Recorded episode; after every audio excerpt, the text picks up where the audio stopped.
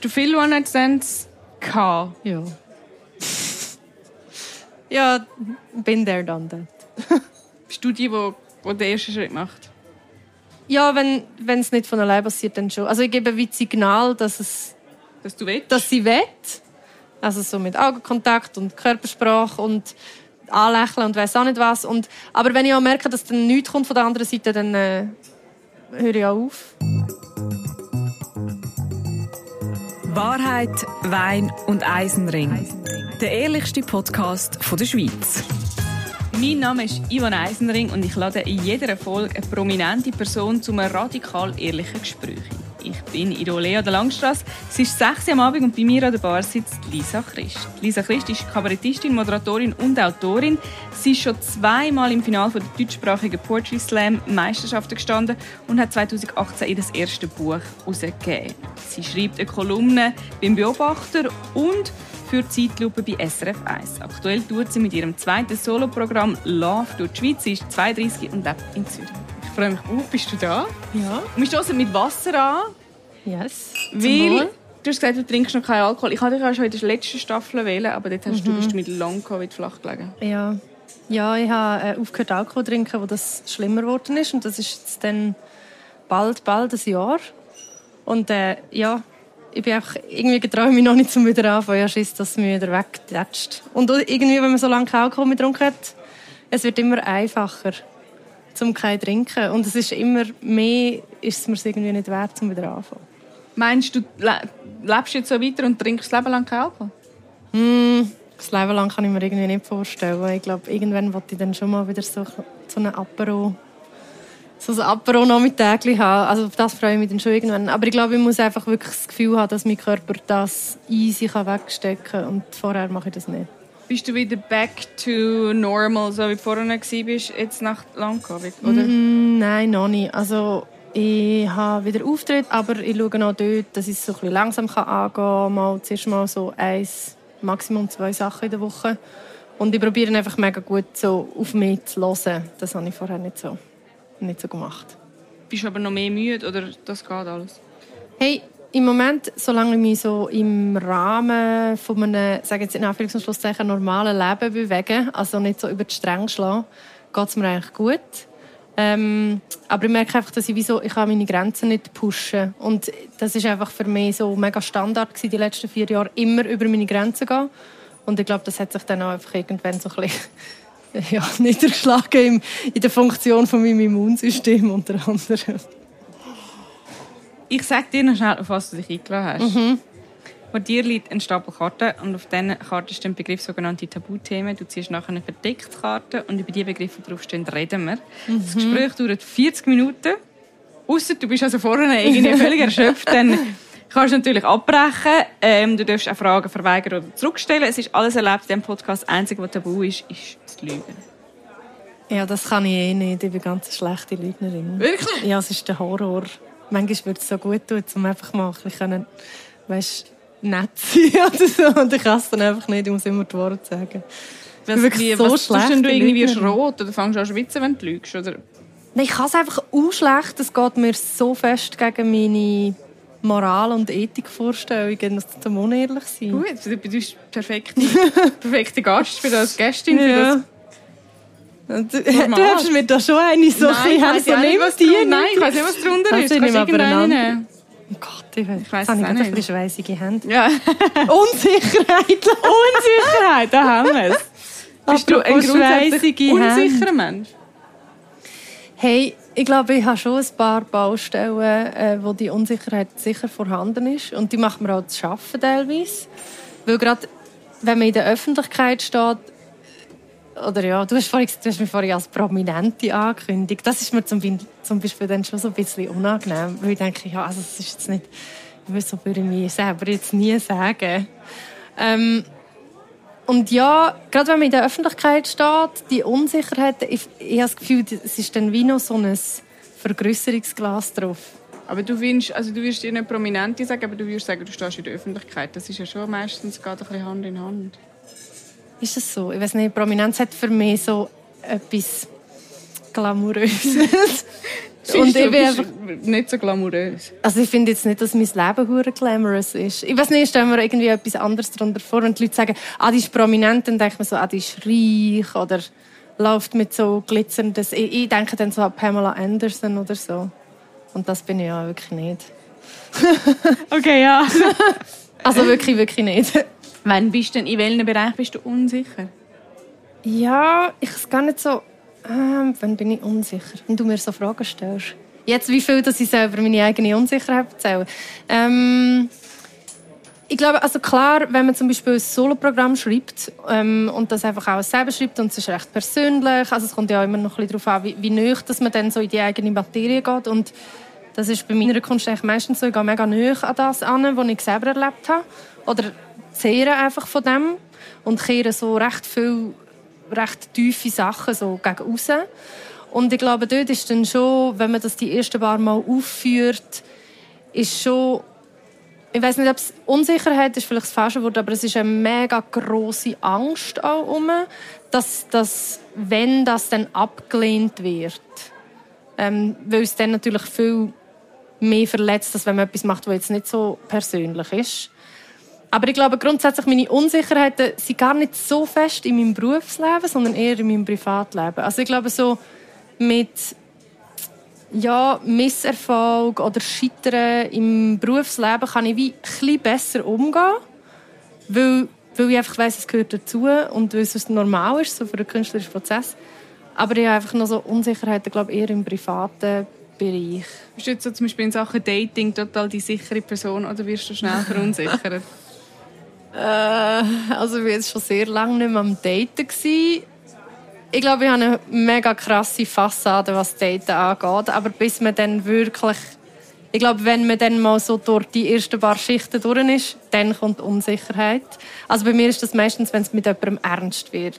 Dann hittet bei mir die Unsicherheit. Und dann bin ich so, oh fuck! Und dann ist man aber irgendwie schon so vier, fünf Monate am Daten und dass ich dann kalte Füße bekomme, ist für viele Leute dann auch ein bisschen befremdlich.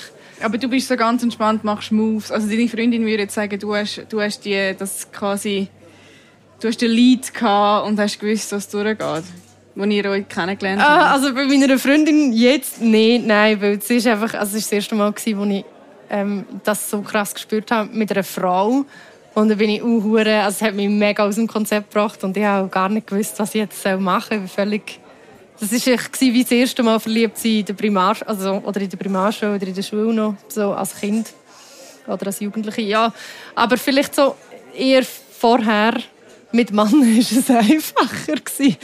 Aber ist vielleicht auch die, die Erfahrung oder vielleicht auch eben.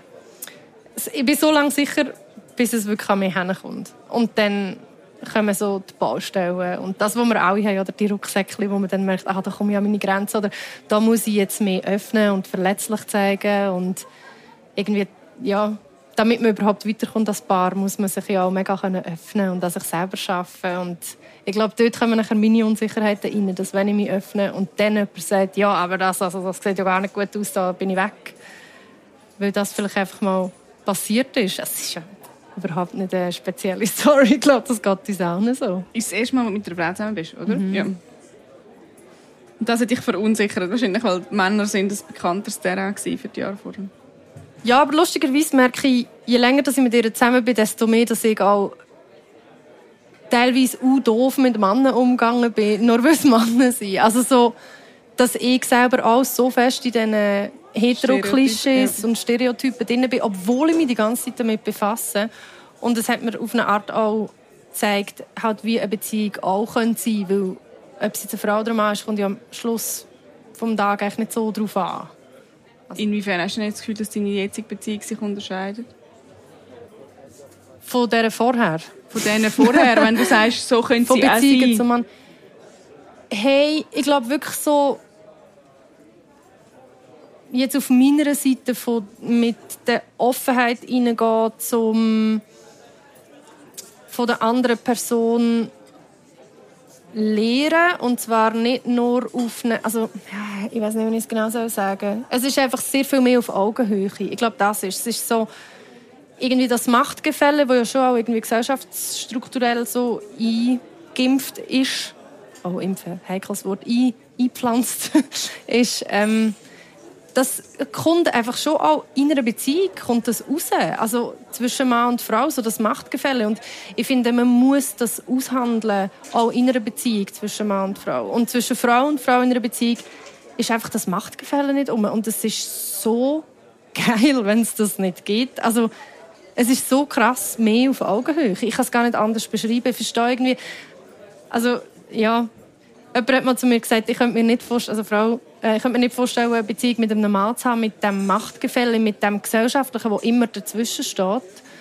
Und im Nachhinein denke ich mir schon, es ist schon etwas mega Schwieriges, weil man quasi muss innerhalb von der Beziehung so fest das ausklammern und das geht teilweise einfach nicht. Ja. Und mit einer Frau hat man, hat man zumindest das Problem nicht. Okay. Angst. Wow, wir haben heute die geilen Themen. Hast du eine irrationale Angst? Vor irgendwie Käferli oder... Mm. Hey, nein, das eigentlich nicht. Obwohl ich muss sagen, es ist ein bisschen abhängig, lustigerweise von meinem Gegenüber. Das habe ich auch gemerkt, so mit den Beziehungen. Also wenn ich jemanden habe, neben mir, also es kommt gar nicht so darauf an, ob ich mit dieser Person in einer Beziehung bin oder nicht. Aber wenn jemand neben mir ist, der mega Angst hat vor etwas, ähm, dann kann ich eiskalt die Riesenspinnen raus tun. Also klar, es ist vielleicht ein bisschen, gruselig mich schon auch ein bisschen, aber ich kann mich easy zusammenreißen. Aber wenn ich in dieser Position bin, dann bin ich also, äh. Und das habe ich zum Beispiel auch gemerkt, dass es völlig unnötig ist. Also, es ist ja einfach easy, wenn man das nicht macht. So, weißt, nur weil es sich anbietet, dass es jemand anders macht. Man kann es ja gleich sagen.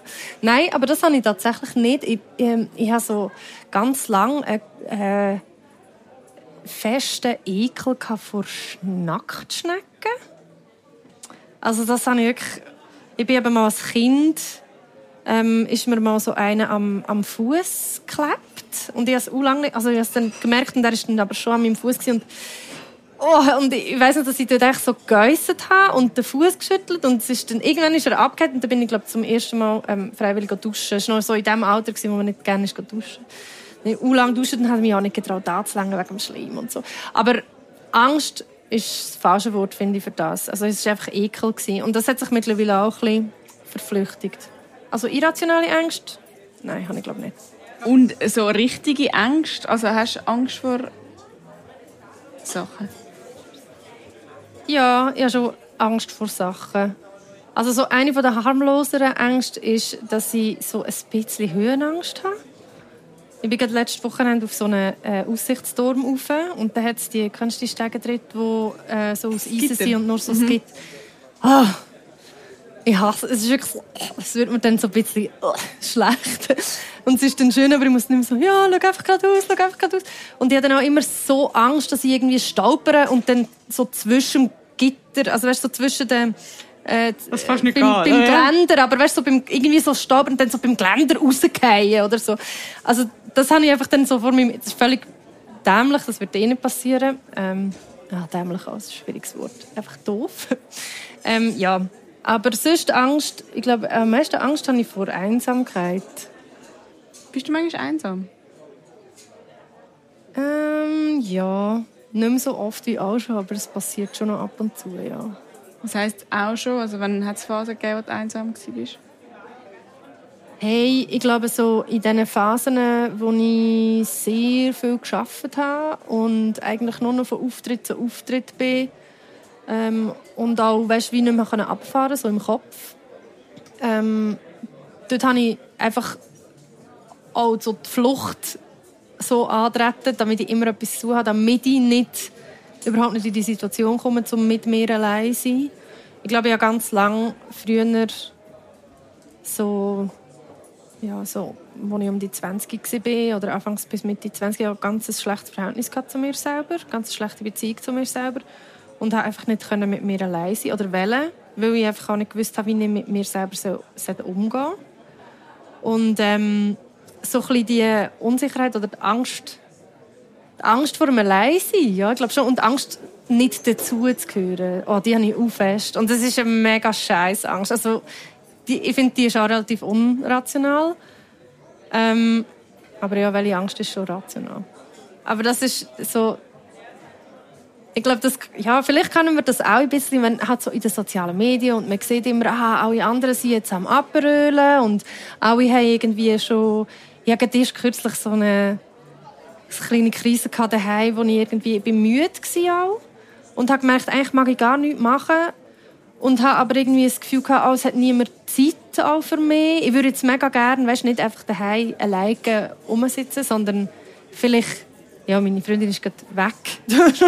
Darum ich auch niemanden, wo ich einfach können, so sein Und dann habe ich so gedacht, hey, nein, jetzt bin ich schon über eine Woche irgendwie da an mein Zeug allein machen und ich treffe niemanden und alle haben schon ihre Freundeskreise und ich komme gar nicht mehr rein. Dabei habe ich ja auch ein völlig funktionierendes soziales Umfeld und es ist einfach normal, dass man ab und zu mal oben allein ist. Und ich meine, in 90 Prozent der Fälle ist das auch für mich völlig okay und ich kann mich selber beschäftigen. Aber manchmal putzt es mich einfach. Und dann denke ich wieder so, oh mein Gott, ich bin ganz allein auf der ganzen Welt und niemand denkt an mich und es wäre auch nicht egal, wenn es mich einfach nicht mehr gibt und so. Aber das ist zum Glück wirklich sehr selten. Also die klassische Fear of Missing Out, FOMO. Nein, es ist gar nicht, ich, ich habe nicht Angst, dass ich... Nein. Angst, dass du, dass du den... Ich habe Angst, dass, dass auch ein bisschen, dass ich niemandem wichtig bin, glaube ich. Mhm. Ich glaube das. Also was ich weiß, es stimmt absolut nicht. Aber es ist ja nicht ein Wissen, es ist ein Gefühl. Was machst du, wenn du einsam fühlst? Grenn.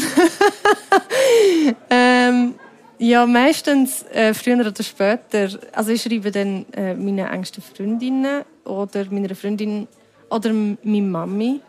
Und meistens telefoniere ich dann mit jemandem von denen und dann ist es eigentlich nachher immer besser. Ja. Nächste Karte. Oh Gott, was du da aus mir raus... So. oh, was sind das für Karten?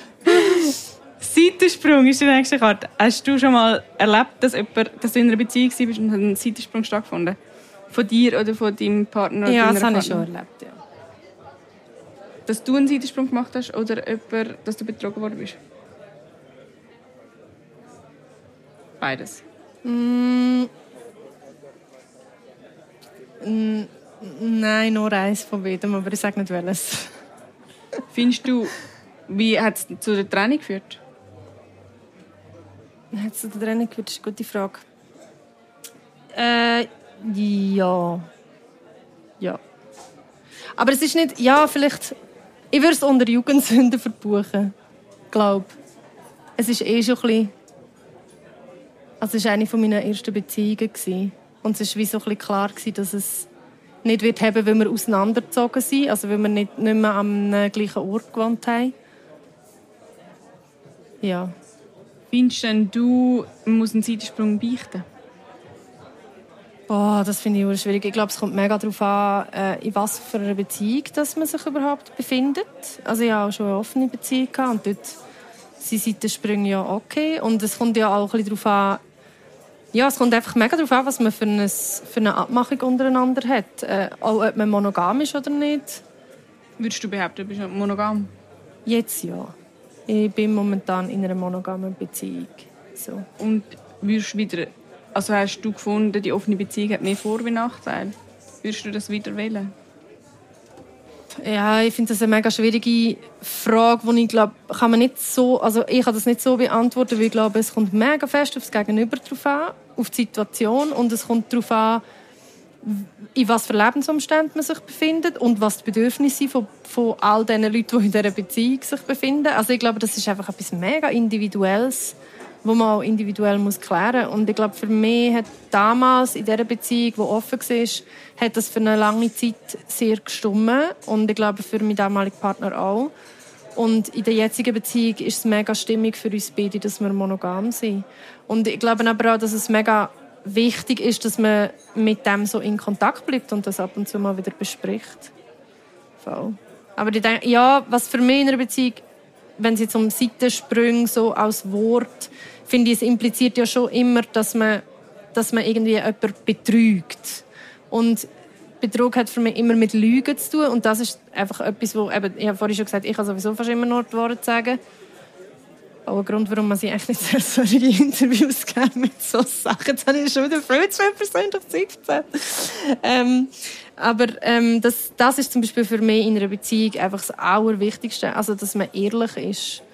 Ähm, und darum, also wenn jetzt meine Partnerin würde einen Seitensprung haben oder fremd gehen, dann ja, ich würde es wissen. Und du findest auch, es muss Konsequenzen haben, oder es kann aber auch sein, dass es quasi wie verzeiht werden kann. Mm, ja, also Konsequenzen hat es ja sowieso. Ob es jetzt weitergeht in der Beziehung oder nicht, es, es wird irgendwelche Auswirkungen wird's haben. Also Findest du, ein Seitensprung spricht für die Qualität der Beziehung? Ich glaube, auch das kann man nicht sagen. Also ich glaube, ein Seitensprung hat vor allem in erster Linie mit der Person zu tun, die den Seitensprung begeht und nicht mit der anderen Person. Ähm, und der Grund, warum man das, also es gibt ja eine Million Gründe, warum man könnte einen Seitensprung begehen. Ähm, ja, ich glaube, ich glaube zum Beispiel, es ist einfach ein, ein Mythos. Also ich habe früher immer so gefunden, ja, Monogamie, äh, dann findet man nur noch eine Person toll und so. Und ich glaube, mir hat mega lange davon abgehalten, in einer monogamen Beziehung zu sein. Oder ich habe lange nicht in einer monogamen Beziehung sein, weil ich das Gefühl hatte, man muss dann auch verstecken, dass es überhaupt noch Anziehung für andere Menschen gibt. Und für mich, ich bin eh von allem sehr schnell berührt. Also allgemein, egal um was es geht, ich renne bei Werbungen teilweise fürchterlich. Und äh, irgendwie, also es ist wirklich, es passiert einfach nicht so viel Filter. Also es berührt mich alles sehr schnell. Und ich finde auch, wenn ich jemanden toll finde, finde ich auch jemanden sehr schnell sehr toll. Und ich verknalle mich auch sehr schnell. Aber es geht auch schnell wieder weg. Und ich glaube, für mich ist es mega wichtig, dass ich, das, dass ich diesen Teil von mir zum Beispiel nicht so muss abdrücken und einfach so sagen, dass es ihn nicht gibt. Weil dann wird er nur noch, also das habe ich einfach gemerkt, wenn ich, wenn ich das muss machen muss, dann wird er nur noch stärker und grösser und dann gehe ich zuletzt fremd oder dann mache ich irgendetwas Doofes oder verletze die Person, die mir eigentlich wichtig ist, will ich nicht von Anfang an sagen ja, okay, ich stehe vielleicht ein bisschen auf die Person, finde ich vielleicht ein bisschen cute und dann, weil wenn es dann ausgesprochen ist, dann ist es so und dann ist es ein schönes Gefühl und es kann da sein und es kann wieder weggehen und es muss nichts passieren. So. Und ich glaube, das gehört auch zu einer, also für mich gehört das zu einer gesunden Beziehung, dass man eben das auch akzeptiert. Ein Fremdcrush. Ja, ja, oder das, also ich meine, es kommt halt auch, eben, es gibt auch Leute, die haben das fast nie. Ist ja auch okay, ist auch schön. Nehmen wir mal eine Karte. Okay. Komplex. Hast du einen Komplex?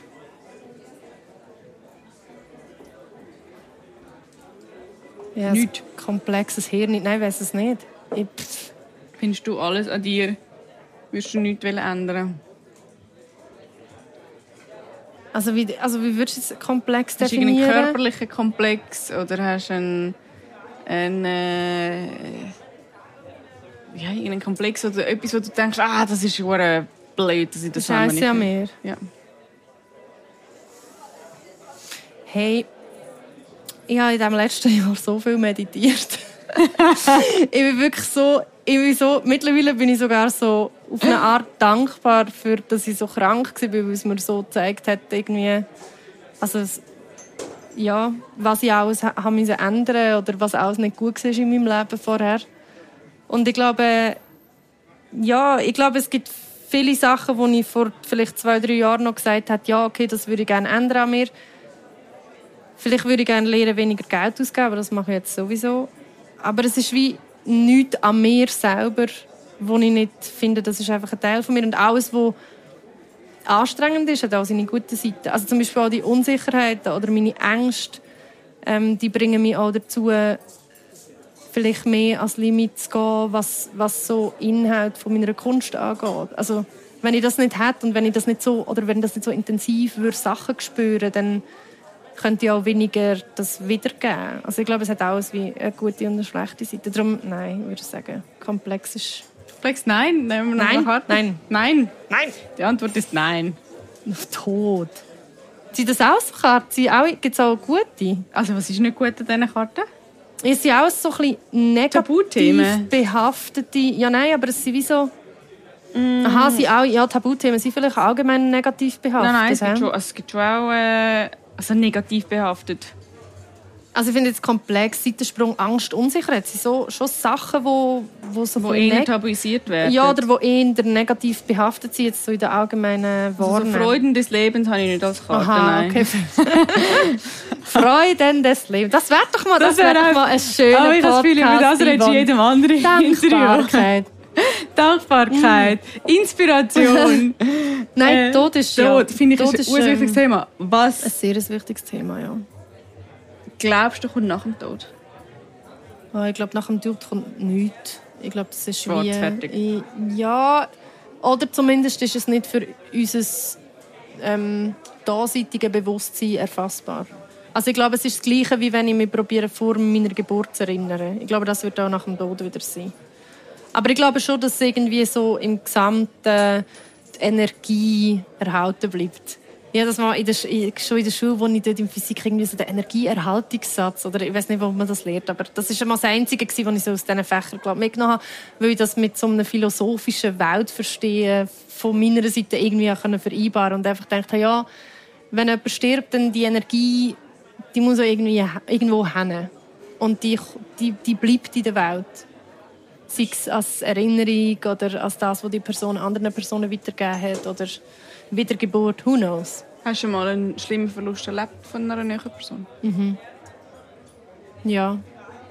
Hast du gefunden, es ist in deinem Umfeld so damit umgegangen worden, dass es für dich äh, einfach zu verkraften, zu verarbeiten war? Hey, also ich muss sagen, es war vor allem jemand, wo jemandem nahe gestanden ist, der mir mega nahe gestanden ist. Also ich war wie so eine Person weg. Gewesen. Und ich glaube, bei mir ist vor allem im Fokus gestanden, äh, die Person, die halt äh, hinterblieben war, äh, von ihm, der gestorben ist, sie aufzufangen. Also ich glaube, meine Trauer ist wie nicht so im Vordergrund gestanden. Ähm, aber ich habe es trotzdem, glaube schon auf eine Art gut können verarbeiten, ja. Einfach auch, weil sie sehr offen mit ihrer Trauer umgegangen ist und wir haben wie zusammen können trauern und es hat wie Platz gehabt. Hast du Angst vor deinem eigenen Tod?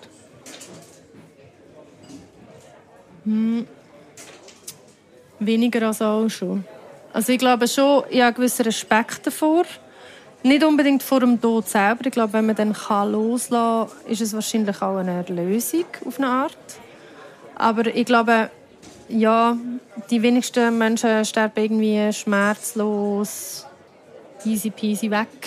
Also ich glaube, wenn, ja, je nachdem wie alt du wirst, wenn du noch leidest vorher oder wenn du irgendeine Krankheit hast, ich glaube, es ist eher eine Befürchtung von dem. Aber ich würde noch, darf ich noch ganz kurz, bevor du hast schon wieder die Karte her. Ich habe noch schnell etwas sagen, ich habe ähm, viele so Podcasts gelost über Burnout und wie man Sachen aus der Krise und weißt, so Dankbarkeitszeug und auch so von so einem Geistlichen. Und es ist sehr interessant, dass jetzt der Tod kommt, weil ich als ich noch dahin gefahren bin, dachte ah, vielleicht kommt ja der Tod und dann könnte ich das sagen. Weil er erzählt, Anselm Grün heisst er, er erzählt, dass so äh, buddhistische Mönche sich jeden Tag den Tod vor Augen halten. Und wenn man das macht, dann äh, realisiert man, dass das Leben endlich ist. Und das macht, dass man viel mehr wertschätzt, gerade was im Moment ist. Und nicht probiert, irgendwie in der Zukunft oder in der Vergangenheit schon die ganze Zeit zu sein, sondern einfach zu sagen, das, was jetzt ist, existiert. Und du weißt nicht, ob etwas noch kommt oder ob das, was war, noch irgendwie etwas zählt. Und ähm, ja, gestern so einen Tag, wo ich viel so Zeug erledigen musste. Ich musste meine Steuern machen.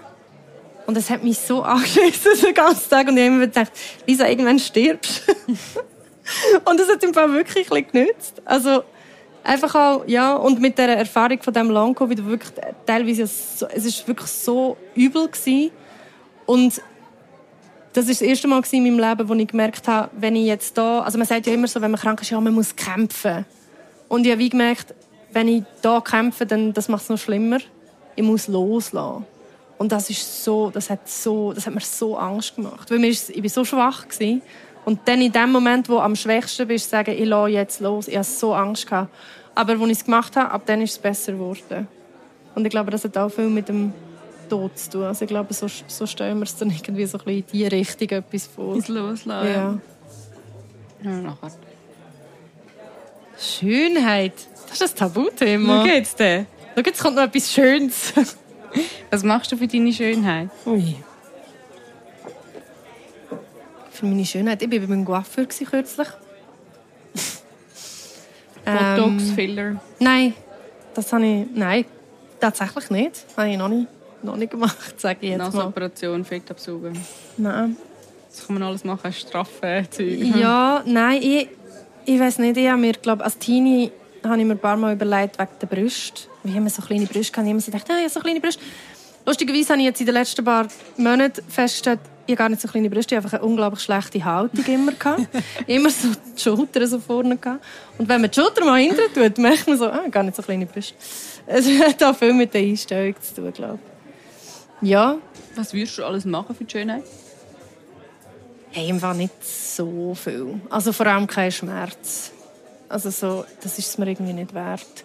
Was ich abgestimmt, das mache ich noch egal, sind Maniküre und Pediküre. Das finde ich, das habe ich einfach mega gern, wenn ich so schöne, schöne Zeichen. ähm, Und du hast Tä- Tätowierungen. stimmt, Tätowierungen. Aber das mache ich ja nicht primär, ja, Schönheit. Wenn du es nicht schön finden würdest, Ja, ja, du nein, ja, das stimmt. Ja, ich finde es schon ein geiler Style. Also es hat mir schon immer ein bisschen gefallen. Und ich finde es einfach irgendwie cool, zum können Kunst so auf der Haut tragen. Hast aber- du Mühe damit, dass sich die Schönheit verändert im Laufe vom, vom Leben? Also du meinst jetzt die Mode oder, oder das Das Aussehen? Aussehen. Hey, ich merke jetzt schon, ich bin jetzt 32 und jetzt langsam merke ich schon so, ja, okay, äh, mehr Falten und so. Und ich habe das mit dem Botox, das habe ich mir auch ein paar Mal überlegt, aber ich glaube, für mich ist es einfach nicht so gäbig, wenn ich weniger Mimik habe auf der Bühne. Also ich weiß nicht, da das, ich habe mal gelesen, Fun Fact, ich erzähle das jetzt in diesem, in diesem Podcast, ich habe mal gelesen, dass die Zornesfalten, die man hat zwischen den Augenbrauen, dass wenn man dort Botox injiziert, dass es Studien gegeben hat, die herausgefunden haben, dass Leute, die zum Grübeln neigen, wenn sie dort Botox injizieren und die Falten nicht mehr machen können, dass sie dann auch weniger grübeln. Dass sie aber im Umkehrschluss auch weniger dazu fähig sind, um bei anderen Leuten zu erkennen, wenn sie zum Beispiel ähm, worried, wenn sie sich Sorgen machen oder so. Jetzt, warum noch das englische Wort? wenn sie sich Sorgen machen. Also es ist, funktioniert auch umgekehrt. Also wenn du selber weniger ähm, Gesichts Facial Expressions, sorry, ist viel, im, anderen Inter- ich bin zu weniger, viel im Internet. Das sind so, immer nur so englische Begriffe. Dass du, wenn du es selber nicht mehr kannst machen kannst, kannst du es bei anderen auch nicht mehr so gut lesen. Und du hast aber auch die Gefühle weniger. Und dann habe ich, ist eben so gestanden, dass eben das Botox in der Stirn kann auch helfen gegen leichte depressive Verstimmungen. Und dann hast du gedacht, Und dann habe ich gedacht, ah, ah. Aber hast, ähm, hast du leichte depressive Verstimmungen? hey, ja, zum Beispiel, wenn ich mich einsam fühle, glaube ich, Ah. ist das schon das, ja. Ich habe auch schwere depressive Verstimmungen schon gehabt, aber äh, ja, in letzter Zeit nicht mehr so. Weniger arbeiten hilft. Also, wir nehmen mal Karte. Also gut, jetzt nehme ich mal die erste. One-Night-Stand. Ja, Hast du viele One-Night-Stands gehabt? ja. ja. Ja, bin there, done that. Was ist für dich der Reiz am One-Night-Stand? Hey, also jetzt im Moment gerade habe ich ja keine und ich will so, also ich habe jetzt im Moment gerade habe ich es ein bisschen gesehen, aber ich kann dir sagen, was der Reiz war früher.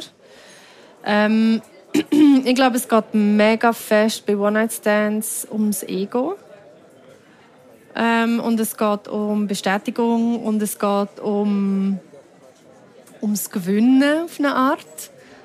Und natürlich geht es auch um sexuelle Anziehung und um ja, es ist so eine mega krasse Bestätigung von, mh, dass man begehrt wird.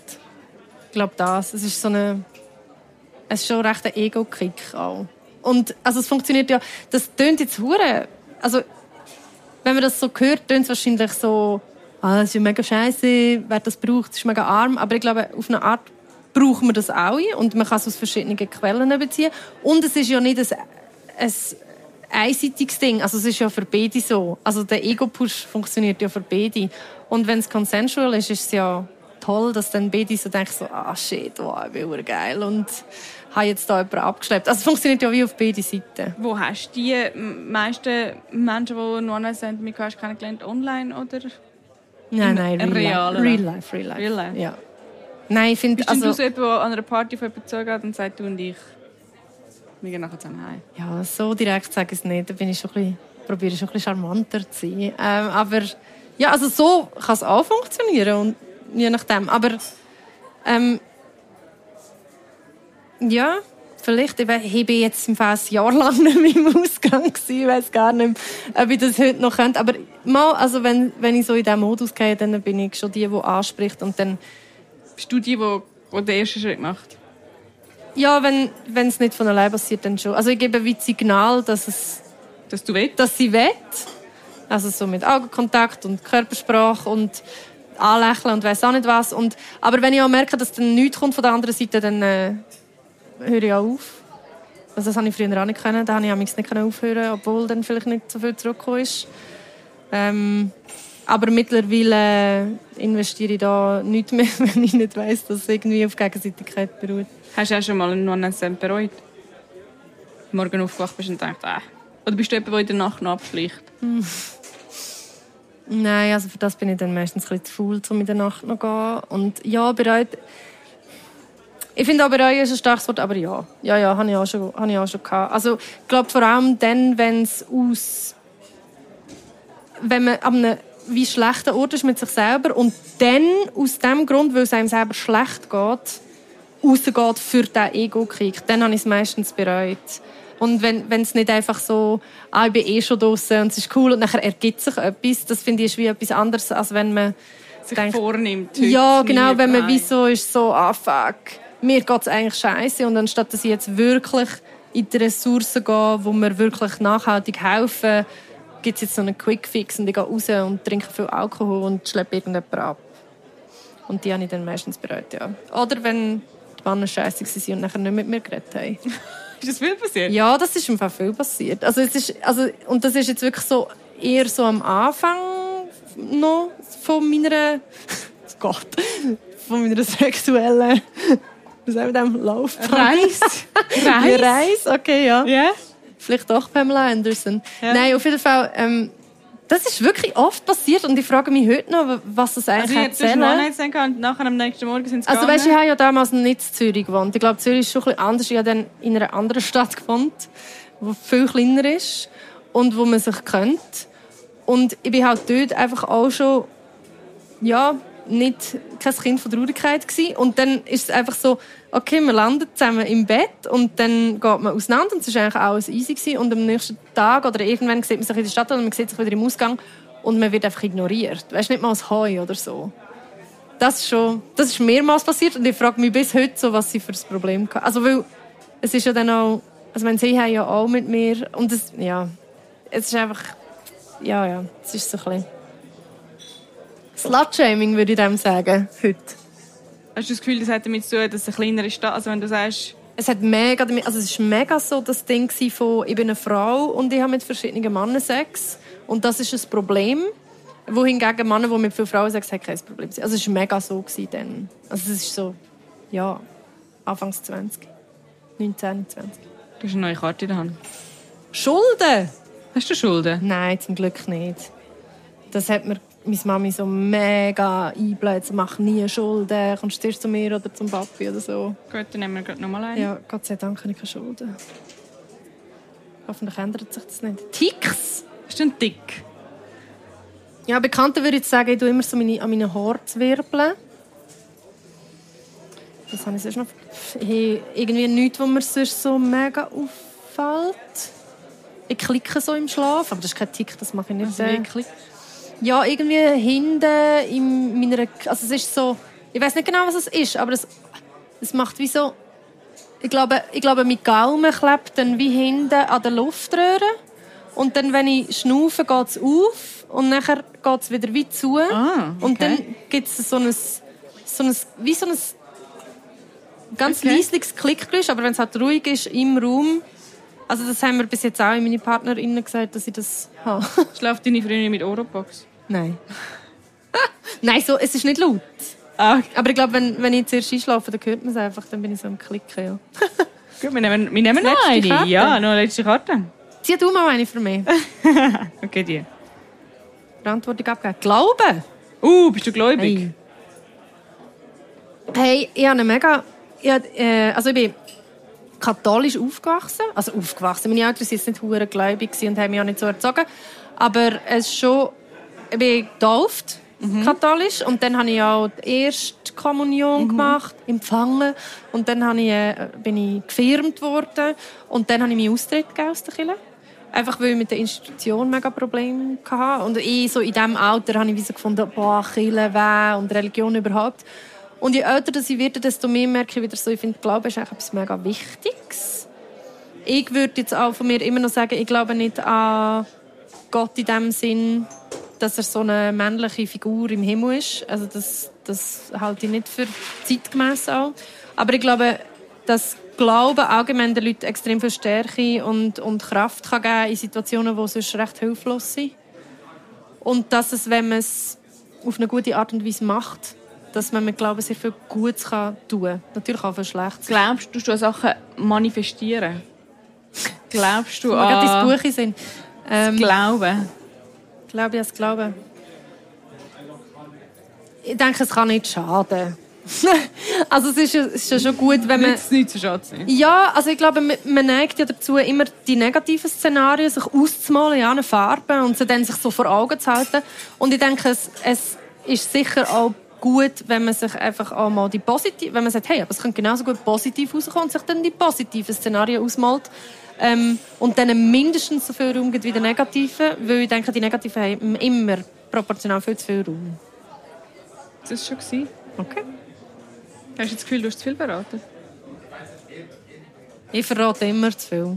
Ich 90% der Fälle laufe ich aus einem Gespräch und denke, oh Gott, Lisa. Und jetzt auch? Läufst du jetzt aus und denkst, ah Gott, Lisa. Ja, das sehen wir dann, wenn es rauskommt. Nein, ich glaube nicht. Ich, ich habe mich auch sehr gefreut, bist du da gewesen. Und, äh, hey, ja, danke für die Einladung. Danke für deine Ehrlichkeit. Wahrheit, Wein und Eisenring. Idee und Moderation Yvonne Eisenring. Redaktion Corinne Eisenring. Ton Kurt Hümann.